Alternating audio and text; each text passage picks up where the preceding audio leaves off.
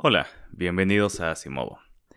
En el episodio pasado prometí que el siguiente trataría acerca de la revuelta de Madero y la intervención de Felipe Ángeles en el gobierno de Madero. Sin embargo, decidí hacer un episodio intermedio acerca del porfiriato y esto por dos razones. La primera es que dado que Ángeles entra a México de nuevo después del derrocamiento de Díaz, pues no va a haber eh, oportunidad de hablar acerca de Porfirio Díaz, lo cual me parece importante. Y segundo lugar es que pues hablando del porfiriato se siente precedente histórico a por qué eh, se llevaron a cabo las revueltas que eventualmente desembocaron en la Revolución Mexicana. Entonces, pues ya sin más preámbulos, vamos a tener un episodio eh, especial en esta serie de Felipe Ángeles como un anexo acerca del porfiriato. No está completamente ligado al resto de la serie de Felipe Ángeles, pero sí es un anexo importante. Entonces, en mi opinión, tenía que pasar.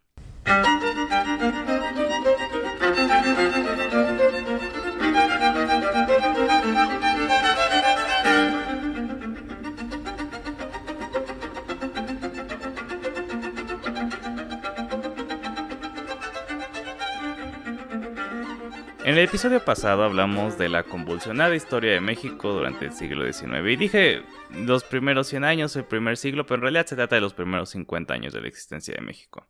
Habíamos dicho que había una guerra civil, seguía de un conflicto internacional, seguía de otra guerra civil y así y así.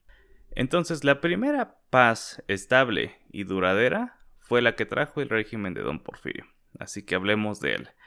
Eh, don Porfirio era veterano de todas las guerras de las que ya hablamos. Desde los 15 años, Díaz se incorporó a una milicia local para pelear contra los estadounidenses en la guerra mexicano-estadounidense.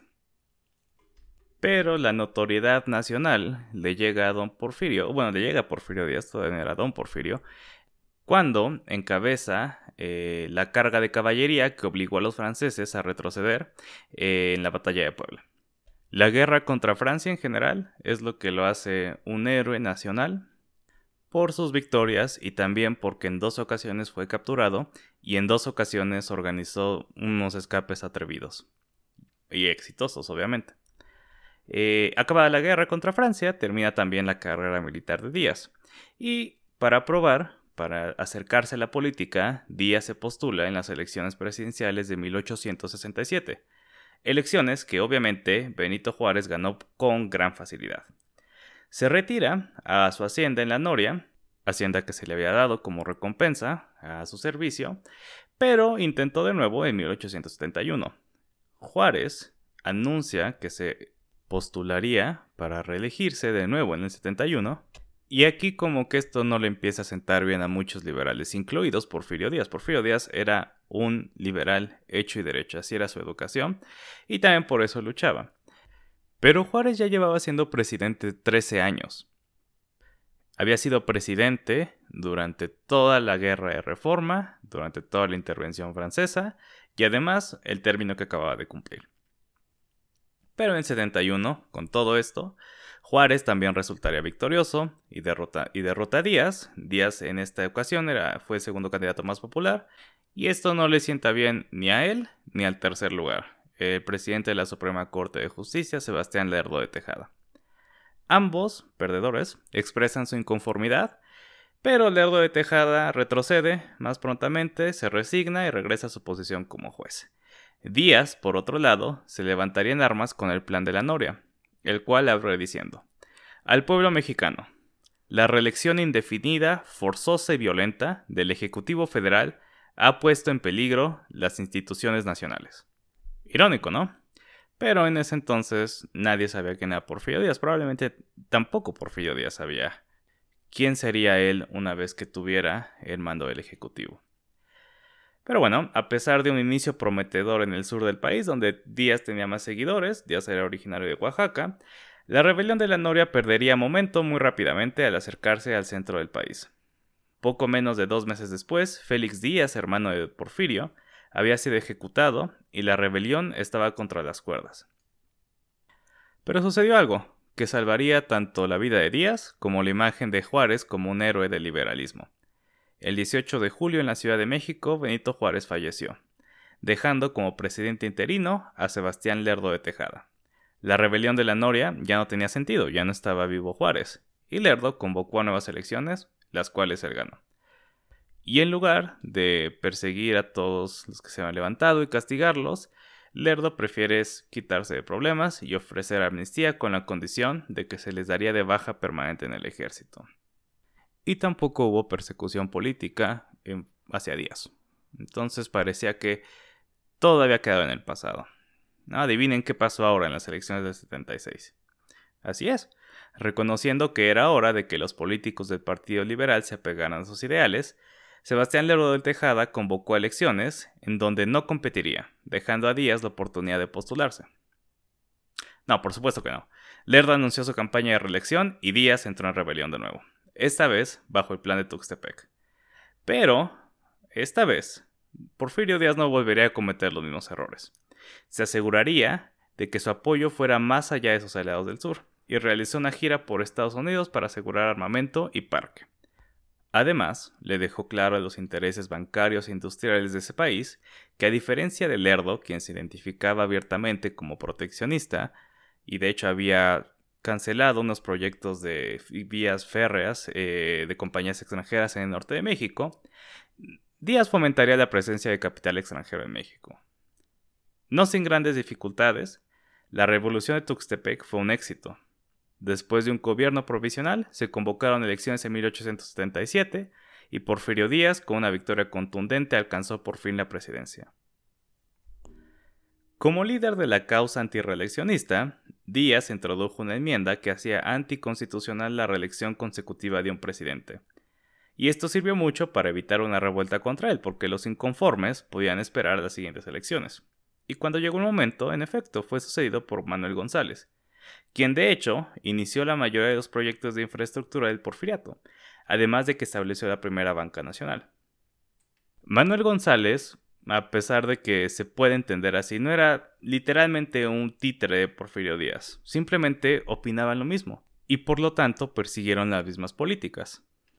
Estos proyectos que entraron a México eran particularmente corruptos y enriquecieron mucho tanto a los extranjeros como a González y sus lacayos.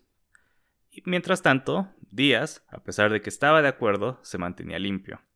Así que cuando en 1884 era hora de elegir un nuevo presidente, el sentimiento general era de anhelo por el regreso de don Porfirio, quien se supo manejar muy bien, no persiguió activamente la candidatura, y por el contrario, se le postuló a él y con un mandato popular, Díaz regresó al poder y en 35 años no lo volvería a soltar. Porfirio Díaz era un político increíblemente capaz, tal vez sorprendentemente capaz, nadie se lo había conocido antes.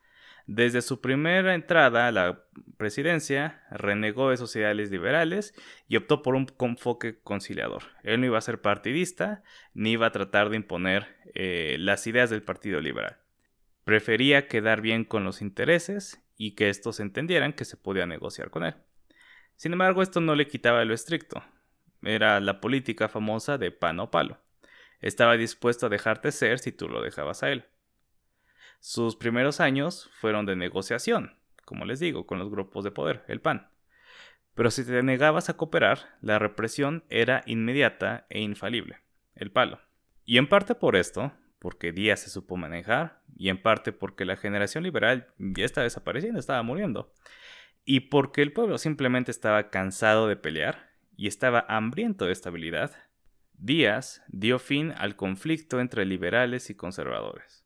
Creó algo similar a un régimen centralista, más parecido a lo que querían los conservadores, pero también muy distinto. Un régimen fuerte y centralizado basado en su propia figura, no en ideales. Como menciona Alan Knight, era la muerte de la ideología en México. Ya no había luchas políticas, solo tratar de encontrar la forma de cómo arreglarse con el jefe. Así que ahora hablemos de lo que todos conocemos del régimen de Porfirio Díaz, del porfiriato, que era es la modernización. ¿no? Estuvo marcado por la entrada de capital extranjero y la explotación del sector agrario. Las dos eran las formas en las que él pensaba, con las que él pensaba modernizar al país. Pero eventualmente estos procesos alienaron a las clases bajas. En primer lugar, don Porfirio había prometido mucha apertura económica a los estadounidenses y tenía que cumplir. Sabía que la estabilidad y el reconocimiento de su régimen dependía de eso. Y además estaba convencido de la necesidad de la influencia extranjera en México, sobre todo la europea, para que la sociedad mexicana avanzara.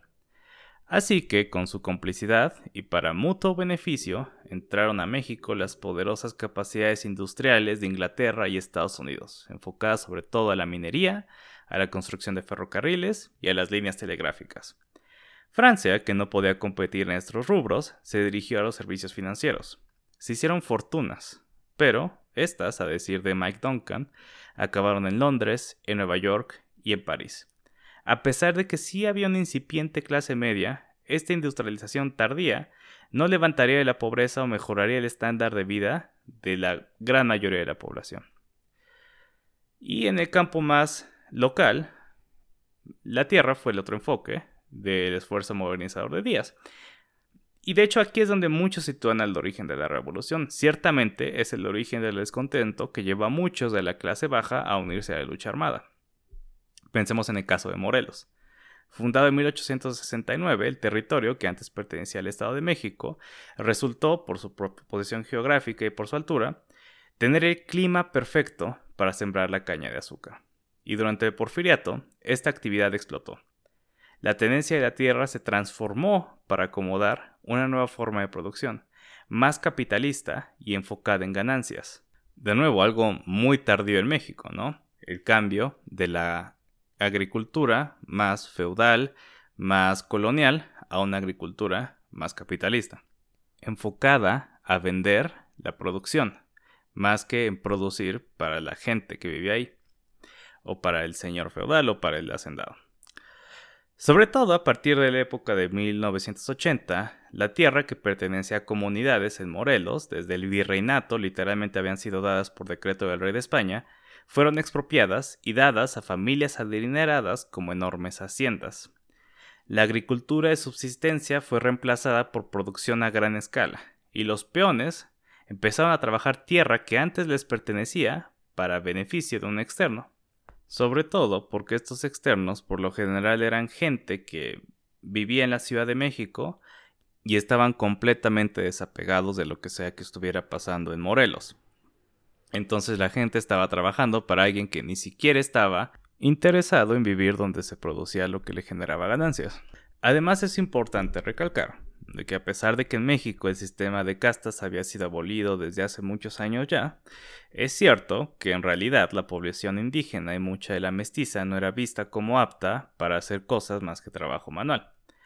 Por lo cual, las innovaciones propias de la industrialización, que aliviaban el trabajo y hacían más eficiente la producción agrícola, como máquinas, como innovación en el sembrado, etc., pues no estaban, brillaban por su ausencia. La mano de obra era muy, muy costeable y estaba garantizada. Entonces, ¿para qué moverla?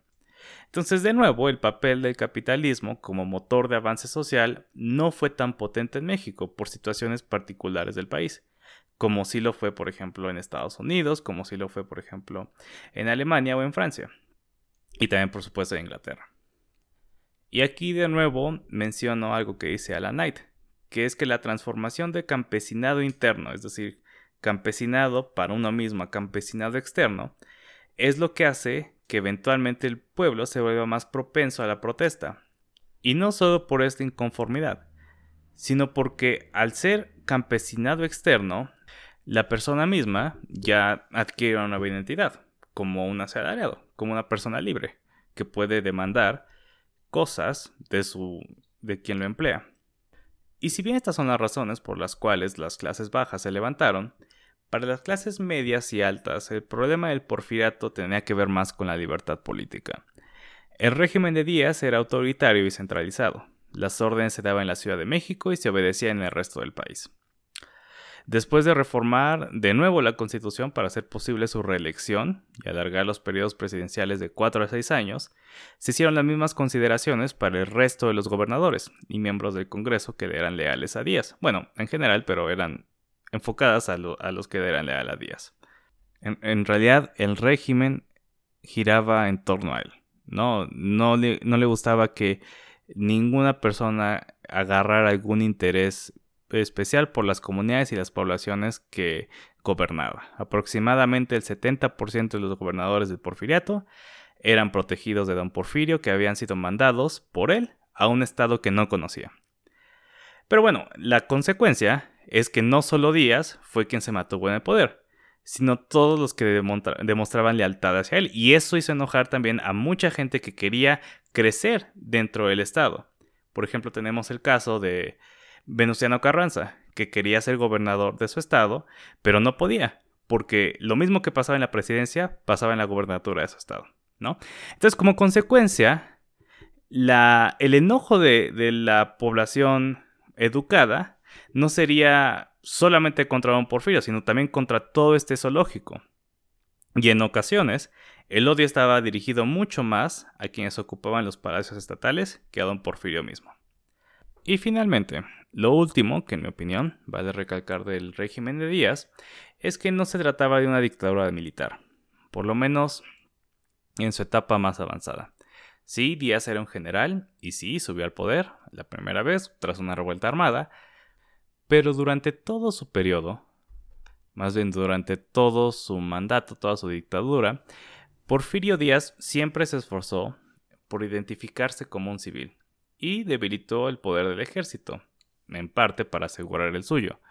De los 18 gobernadores militares, que eran militares, eh, que comenzaron en el porfiriato, sobrevivían solo 8 en 1903 redujo el número de generales a una cuarta parte de lo que había originalmente y el número de activos de, de 30.000 a 20.000 solamente. Creó los rurales cuando tenía que lidiar con alguna revuelta que y era un cuerpo paramilitar externo. Y constantemente redujo el presupuesto del ejército, que antes de su gobierno era por mucho lo que más se llevaba dinero del presupuesto nacional. Esto se explica por distintas razones y México es único en toda Latinoamérica en este aspecto. Friedrich Katz destaca el desastroso récord tras las derrotas en Texas y en la guerra contra Estados Unidos como un factor de desprestigio importante contra la institución.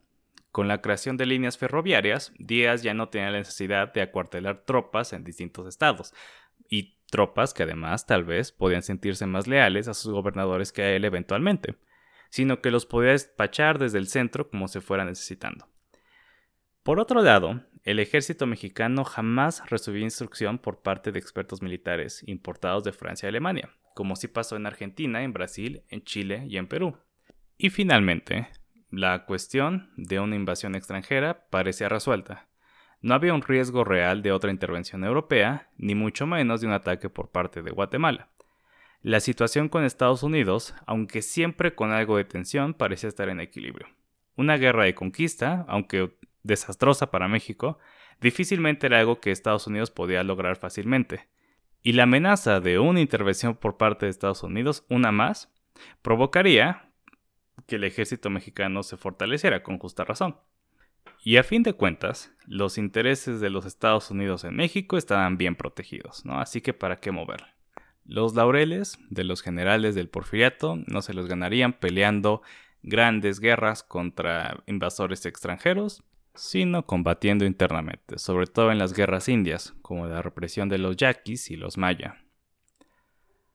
Pero bueno, todo esto se conjunta para hacer un gran mito alrededor del régimen.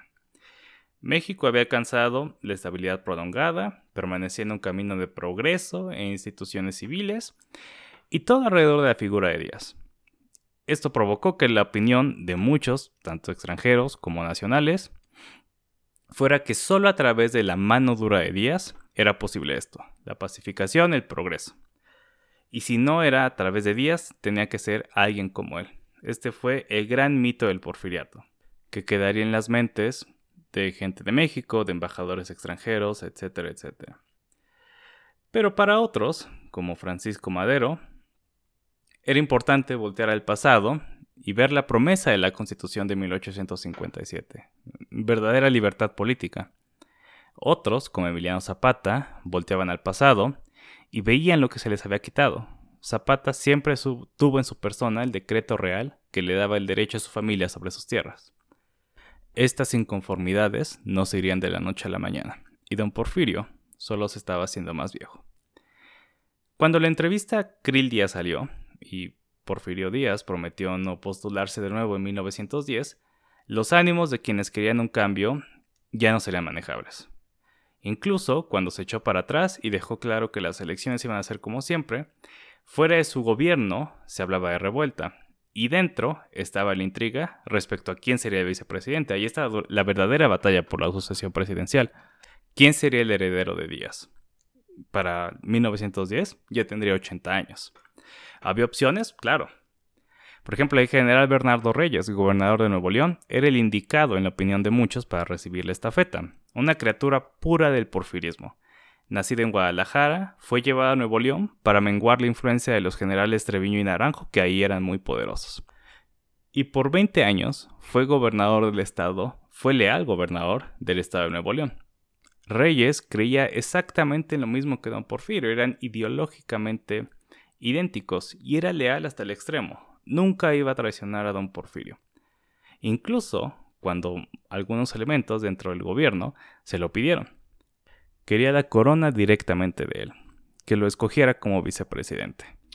Pero don Porfirio ya no era el de antes, y sus instintos políticos no estaban tan afilados, y no se dio cuenta de esto. En cuanto el clamor por Reyes fue demasiado, irónicamente Díaz llamó al general Treviño, después de 20 años, para que regresara a gobernar Nuevo León, y mandó a Reyes a una expedición de estudios a Alemania. De nuevo, un destierro disfrazado, como el que le hicieron a Ángeles. Y después de esto, muy cercanos ya a las elecciones, el sistema estaba demasiado esclerótico para encontrarse otra salida, dependían demasiado de Porfirio Díaz. Y cuando quedó claro que el palo podía caer con mucha fuerza todavía, incluso sobre gente de clases algo más acomodadas, el sentimiento antireeleccionista de revuelta también disminuyó, pero no por completo. Así que, casi por accidente y sin que nadie se lo esperara, todo el peso de la esperanza de cambio recayó en los pequeños hombres de un muy rico pero muy excéntrico hombre, Francisco y Madero. ¿Cómo diablos logró terminar con la dictadura de Díaz? Bueno, pues cuando retomemos la historia de Felipe Ángeles, hablaremos de ello con más detalle. Gracias por escuchar.